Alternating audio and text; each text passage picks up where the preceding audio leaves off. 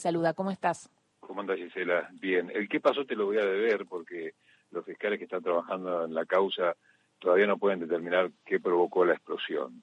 Sí se sabe que había observaciones sobre seguridad y sobre todo una suerte de pileta de, remediación cercana, ese es el único dato que se tiene, se mm. sigue investigando. Lo cierto es que murieron tres personas, eh, Fernando Jara de 34 años, Gonzalo Molina de 31 y Víctor Herrera de 58. Eh, ya eh, la actividad suma desde el 2018 hasta acá 15 muertos. Es por eso que hoy el Sindicato Petrolero Privado de Río Negro, Neuquén y La Pampa lanzó un paro por tiempo indeterminado. que exigen? Que en la misma dimensión que se hacen inversiones para exploración y explotación, se hagan inversiones para seguridad.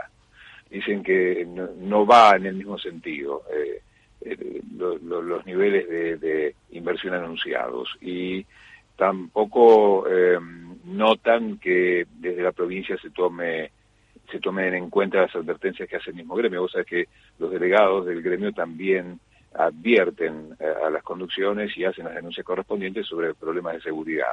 Y bueno, dice que parece que nunca se toma nota sobre estas advertencias y se termina pagando con vidas, como en este caso estos tres operarios que murieron al explotar la refinería. Y me quedo con ese dato, ¿no? De que ya eh, son 15 eh, también. Ya son 15 de 2018, sí. No, no, es muy, muy fuerte y además todos los ojos puestos en la provincia de Neuquén, en donde tiene la fuente de, de recurso de, petróleo no convencional más grande, de gas no convencional más grande, que tiene Vaca Muerta, que tiene ahí Plaza Winkle, o sea que claro que tienen que, que hacer algo, ¿no? En, en ese sentido, y no solamente lo que decías, claro, no solamente exploración, inversión para exploración, sino seguridad. Seguridad.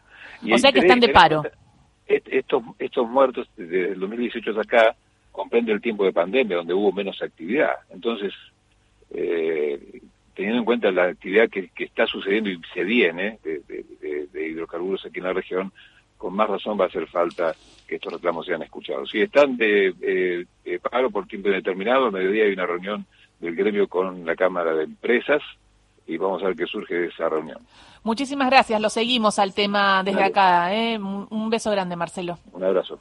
Marcelo Pascuccio, periodista del RA 43 Radio Nacional Neuquén, contándonos eh, lo que sucedió eh, y un poquito poniéndonos en auto sobre lo que está pasando y las demandas del sindicato de petroleros en el marco de la seguridad. Tres petroleros fallecieron ayer en Neuquén.